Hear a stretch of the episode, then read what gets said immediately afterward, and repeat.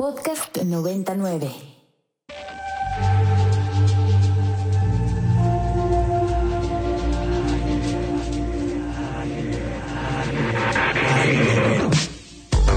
Agenda Ibero. Conversaciones con quienes crean y gestionan proyectos inspirados en el servicio a la sociedad desde el ámbito universitario. ¿Qué tal? Muy buenos días, bienvenidos a Agenda Ibero. Hoy es sábado 17 de septiembre, ocho y media de la mañana en punto. Mi nombre es Mariana Pérez Cabello y esperemos que estas horas estén ya con su café reponiéndose de los festejos del Día de Independencia y disfrutando de este largo puente que eh, nos hace recordar el lejano agosto de vacaciones. Estamos ya de lleno en la recta final del año, pero el día de hoy tenemos un invitado muy especial que anda de vago por ahí por la vida de sabático. Nuestro queridísimo doctor Oscar Alfonso Martínez Martínez, profesor investigador del Departamento de Ciencias Sociales de la Universidad Iberoamericana. Bienvenido, doctor Oscar Martínez. ¿Cómo te va?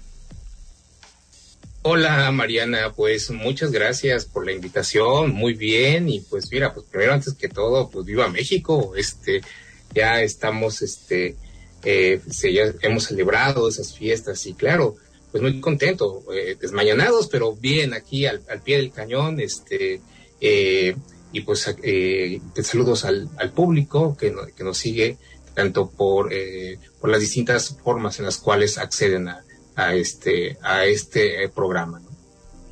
Así es, muchas gracias. Eh, doctor Martínez, ¿qué andas haciendo en este sabático? Porque a ti no te basta con tus publicaciones, con tus clases, con tus tesistas, con la Academia Mexicana de Ciencias. Eh, estás lleno de trabajo, pero muy feliz y me encantaría que nos cuentes eh, sobre todo de lo que coordinas en la red de universidades jesuitas.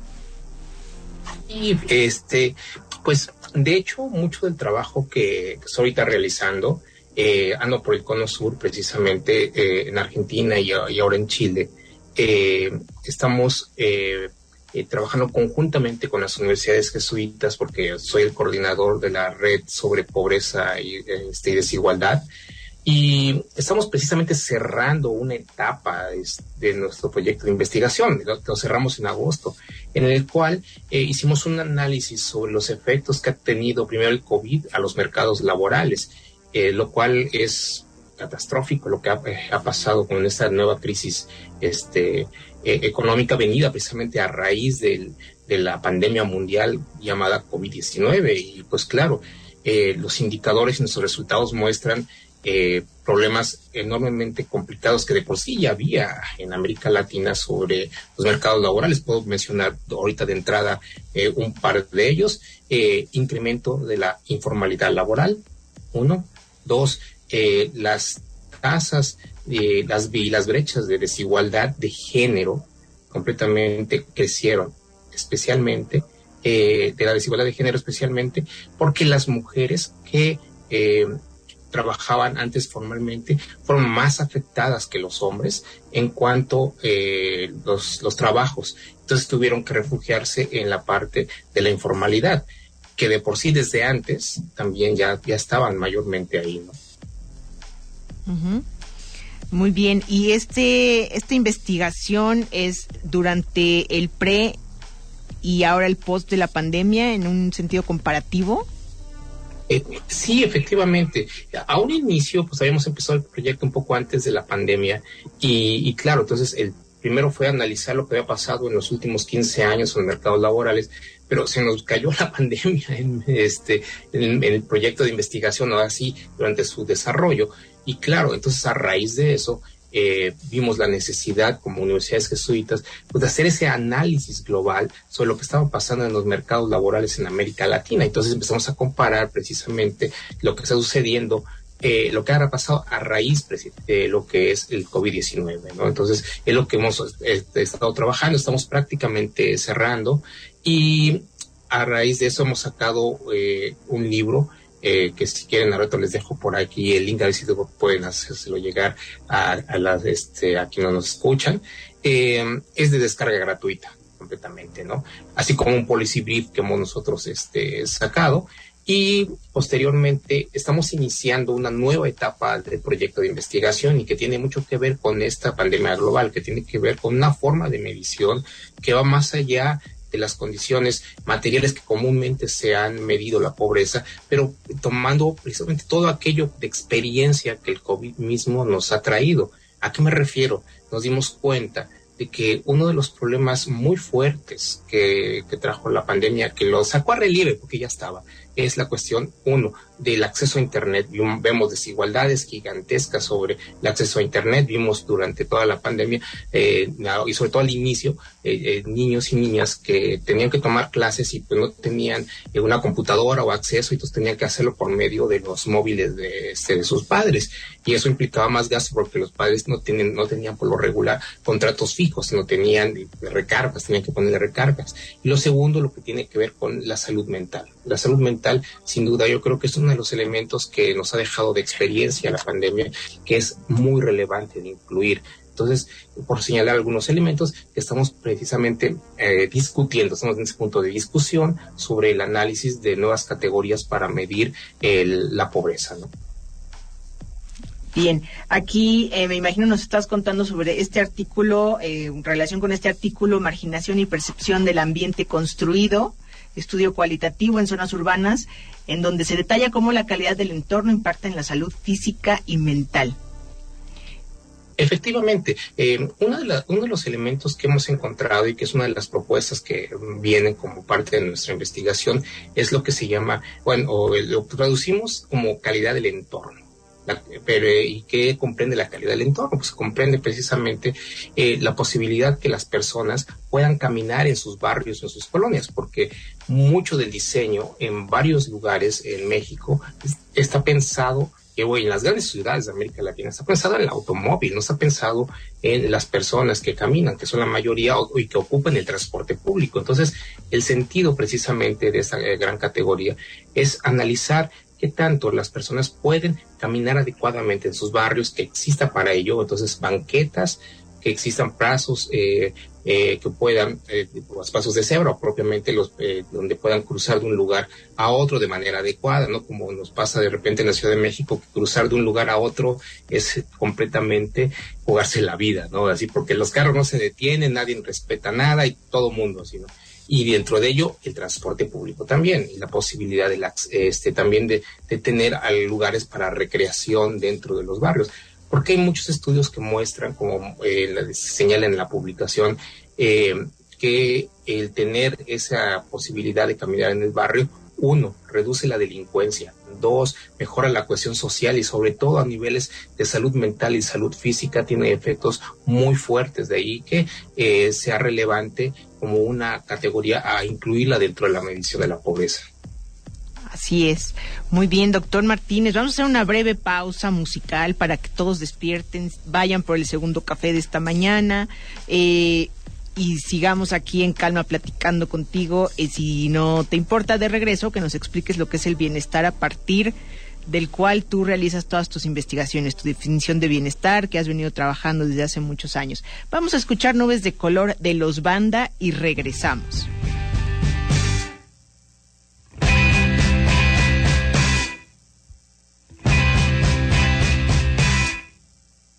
Acabamos de escuchar Nubes de Color de los Banda y estamos platicando con el doctor Oscar Martínez Martínez, quien es profesor e investigador de tiempo completo del Departamento de Ciencias Sociales y Políticas de la Universidad Iberoamericana.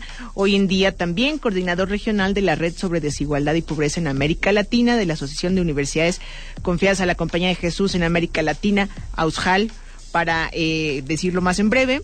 Y doctor Martínez, desde hace muchísimos años recuerdo que estuviste en esta cabina contándonos sobre el bienestar y para que nos platiques sobre percepción de inseguridad, salud física y mental en los contextos, etcétera. Recuérdanos qué es bienestar. Sí, eh, empiezo primero diciendo que el bienestar eh, es un es algo venido trabajando desde ya muchos años, desde antes de que se pusiera de moda con el actual presidente, que ya todo, todo es bienestar, pero nunca dice qué es el bienestar, todo es bienestar, hay hasta gas bienestar y, bueno. ¿Hay al banco, el banco? Banco del bienestar, exactamente, todo es bienestar, pero nadie dice qué es el bienestar. Bueno, eh, desde el 2013 empezamos a trabajar, porque es un trabajo conjunto, no es un trabajo solamente eh, desde un servidor, sino se, han involucrado en distintos momentos profesoras y profesores de universidades de Estados Unidos, eh, algunas de Europa este, y también de México. Entonces, después de, de todos esos años en distintas etapas de investigación, hemos concluido que el bienestar es la interacción, porque es importante decir esto, es una interacción eh, que sucede al mismo tiempo en los individuos, en hombres y mujeres, eh, entre la donde se encuentra una parte que es el bienestar objetivo, integrado por la educación, por el ingreso, por las condiciones de su hogar, por, una, eh, por la salud física y mental, entre otras, entre otras categorías. La otra macrodimensión, que es el bienestar subjetivo, tiene que ver con la satisfacción de la vida, la felicidad misma. Y una tercera macrodimensión que es el bienestar comunitario, donde entra la inseguridad pública, la cohesión social, el ambiente construido, la contaminación. Entonces, es la interacción, porque al final eh, todo eso interactúa en, los seres humanos, hoy por, por señalarlo así. Hoy podemos tener un ingreso alto o bajo, pero al mismo tiempo tenemos un nivel educativo determinado. Eh, estamos felices o no. Eh, este, en nuestro barrio hay criminalidad alta o baja. Entonces es una interacción completa y a partir de esas interacciones es como nosotros medido este qué es el bienestar social, ¿no? Y dentro de eh, la parte del bienestar, no solamente, como les decía, es esas interacciones, sino que también es importante señalarlo como algo que nosotros hemos eh, realizado dentro del proyecto de investigación, que estamos por abrir una cuarta etapa y creo que ya va a ser la última, eh, es medir no solamente en los contextos de, marginados o, con las personas más vulnerables, sino también en los contextos de desarrollo alto. O sea, ¿eso qué significa? Que es entender el bienestar no solamente desde la percepción de la gente de mayor vulnerabilidad, sino a todos como sociedad, que esa es como la parte como relevante que sí quiero señalar del proyecto. Eh, dentro de la investigación, pues claro, hay personas que, que, tienen niveles muy altos de, este, o claro, hasta donde se puede captar, de, de ingreso y también de, de, niveles educativos, hasta hay personas que tienen, no tienen escolaridad formal hombres, mujeres de distintas edades y precisamente porque es captar eh, y entender qué es el bienestar independientemente de los contextos, independientemente de las características heterogéneas de las personas. Eh, doctor Martínez, además, ¿qué te espera a tu regreso? ¿Cuándo regresas aquí a tus terruños? Pues bueno, yo de hecho apenas me acabé de venir, entonces todavía falta mucho para que regrese. Este... Y ya te estamos persiguiendo, y ya te estamos persiguiendo. Sí, exacto, no, pues apenas este, eh, mi sabático apenas empezó ahorita, como ese rato cuando iniciaste el programa, decías es que el que cuando iniciamos el semestre, ahí empezó mi, sabático. Entonces apenas estoy empezando este, como tal falta. Bueno, entonces nos vamos tranquilos. Oye, también tienes el artículo Reconfigurando hábitos y comportamientos en centros urbanos, el estudio cualitativo sobre el impacto de las percepciones sobre la inseguridad ciudadana. ¿En qué estamos equivocados? Eh, ¿Qué es lo que no estamos percibiendo? ¿Qué, qué encontraste en este artículo? Y ese artículo precisamente es eh, a raíz de, del proyecto mismo de bienestar, porque finalmente lo que se analiza ahí es cómo a, los, a las mujeres y a los hombres nos afecta la inseguridad, la criminalidad, que en tu contexto haya robos, asaltos, que durante el trayecto a, a tu trabajo, a tu escuela, siempre estás en peligro, este, o te sientas en peligro porque te van a asaltar en, este, ahora sí, en el tránsito del pecero, de, ahora sí, por, ejemplo, del, que ese es el caso del, del, estudio entre la Ciudad de México y el Estado de México, ese tránsito que todo el tiempo genera un estrés individual, un, estrés colectivo completamente, pues cómo te afecta a ti, a tu bienestar. Entonces lo que nosotros analizamos es eso y damos cuenta precisamente de cómo las personas viven eh, ese proceso de criminalidad y cómo también encuentran alternativas precisamente para hacer frente este, al crimen, que van desde cuestiones tales muy logísticas de guardarse el dinero en ciertas partes de, la ropa, eh, que van desde cambiar los hábitos de, eh, de dónde trazan los, sus mapas mentales de las calles, dónde caminar por un día, dónde caminar por el otro, hasta la parte también de, de colectivamente ante unas eh, ante un asalto como a veces eh, se organizan y pues le pegan a, a las bueno al, al, ladrón y o linchan a las personas. O sea da cuenta de todo esto cómo socialmente se genera un estrés colectivo completamente y cómo eso en los contextos genera problemas eh, en el bienestar el hecho de vivir concretamente en un lugar con esas condiciones no y cómo lo normalizamos también no y claro, esa es la otra, cómo lo normalizamos y eso, eso es, eso es increíble, cómo finalmente lo normalizamos, pero a pesar de esa normalización, muy en, eh, muy en el fondo también, que es lo que eh, tanto en su estudio como otros estudios han señalado, es que siempre te mantiene completamente alerta. O sea, siempre vas con este alerta fijándote, viéndote para adelante, para atrás, a un lado, al otro, quién viene a tu lado, ya lo escaneaste eh, rapidísimo si ves, si, si, si tú percibes este, que, como un peligro y, todo esta, esta parte, pero, pero sí te hace que tengas un estrés tremendo, o sea, y, claro, quienes nos, nos escuchan y, tienen que hacer ese tránsito eh, entre el Estado de México y la Ciudad de México, la Ciudad de México, el Estado de México, en, en las combis, en los, este, los autobuses, saben de qué hablo, es un estrés tremendo, realizar ese proceso porque eh, no sabes en qué momento van a llegar a asaltarte.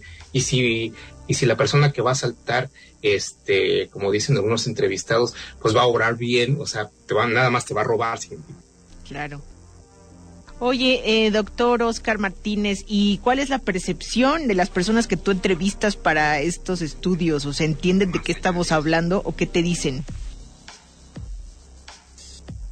Eh, la verdad, este, es una cuestión de que nosotros tenemos, que hemos analizado, eh, en la cual eh, nuestras entrevistas, eh, pues claro, con, con, los respectivos este, aspectos de confidencialidad y de todo, pues sí, la gente cuando nos contaba eran, eran, eran cosas que uno no podía creer todo lo que estaban viviendo completamente. O sea, hay una entrevista en concreto que a mí me llamó mucho la atención, en la cual las personas dicen eh, cuando va a dejar a su hija, eh, va siempre con un, con un palo eh, metido dentro de su chamarra, para que cuando eh, iba atrás de, atrás de su hija, en la mañana cuando la va a dejar a la escuela, de tal forma que cuando eh, si alguien va a molestarla o los quieren asaltar, él va atrás y, está listo con el, con el bat para pegarle. O sea, hay cosas tan desgarradoras en las entrevistas y tan complicadas que se viven eh, en, el día con día en México, ¿no?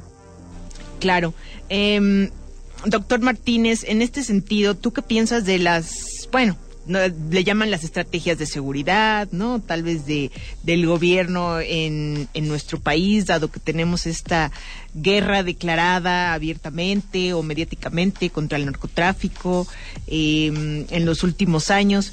¿Qué piensas tú de las políticas que se han venido implementando a lo largo de los años? No hablo de un gobierno en específico, sino de una etapa, ¿no? A lo mejor. Esa es, es, toda una materia de discusión muy fuerte y bien complicada, porque desde mi punto de vista, claro, ese es eh, acá digo, es mío, todo este rollo de militarizar eh, y para poder salvaguardarnos es bastante, no es, no es exactamente la mejor de las estrategias y creo que lo hemos visto este en los últimos días con todo lo que se ha venido, bueno, semanas, lo que se ha venido a partir precisamente de las votaciones eh, con la Guardia Nacional y todo eso. Eh, creo que estamos por ver muchas cosas, este, probablemente, ojalá y quiero pensar positivamente buenas, pero lo dudo un poquito, este, pero, pero sí, o sea, yo creo que las estrategias eh, como tal que se han implementado sí tienen que ser repensadas. Claro. Y en ese sentido, lo que acá, lo que decías en un principio, esto de llamarlo bienestar a todo y a todo programa social y a toda política social, eh, ¿lo tomamos desde el sentido económico o realmente lo tomamos desde lo que tú nos dices que, que puede impactar en el bienestar subjetivo o cómo lo podemos entender? Bueno, aquí yo lo separo, a ver la respuesta en dos. Lo que entiende, lo que parece que el gobierno entiende por bienestar, que es más que nada un eslogan, el eslogan de este, del partido este, el eslogan de, del, así, característico del sexenio, todo el bienestar. Y, claro, pero es más que otra cosa, es completamente el sello de, del momento, no que realmente así sea un constructo como tal. Y claro, cuando me preguntas qué es el bienestar, te digo, es precisamente la interacción de varias cosas que señalaba hace un momento, pero que son necesarias eh, para poder tener ese bienestar en la población, políticas públicas que mejoren esas condiciones. Y no me refiero únicamente a las cuestiones este, de dinero y de salud, que son muy necesarias, sin duda, pero también eh, el ambiente construido, la inseguridad pública, la salud mental, que es algo fundamental completamente, eh, y, y, todo el tipo de políticas públicas que, que ayuden a mejorar los entornos este, física este, y también de infraestructura y contaminación misma. Perfecto. Doctor Martínez, ¿dónde te podemos encontrar, aunque estés del otro lado del mundo? Eh, eh, bueno, pueden seguir, eh, yo soy muy activo en redes sociales, pueden seguirme por mi Twitter, es arroba o a Martínez 2, porque ya había alguien que tenía el 1, entonces yo fui el 2, este, y a mi correo electrónico, oscar.martínez, arroba ibero.mx. Bueno, ya si me siguen por Instagram, oscar.martínez.1505. Perfecto, para todos los gustos. Para la, red social de su preferencia pueden contactar al doctor eh, Oscar Alfonso Martínez Martínez. Pues mm, feliz estancia, feliz sabático y gracias por acompañarnos hoy. Muchas gracias y buen sábado para todas y todos. Hasta pronto. Documentando la memoria histórica del quehacer universitario desde el placer de la palabra. Desde el placer de la palabra. Agenda Ibero Conversaciones con quienes crean y gestionan proyectos inspirados en el servicio a la sociedad. Para más contenidos como este, descarga nuestra aplicación disponible para Android y iOS o visita ibero909.fm.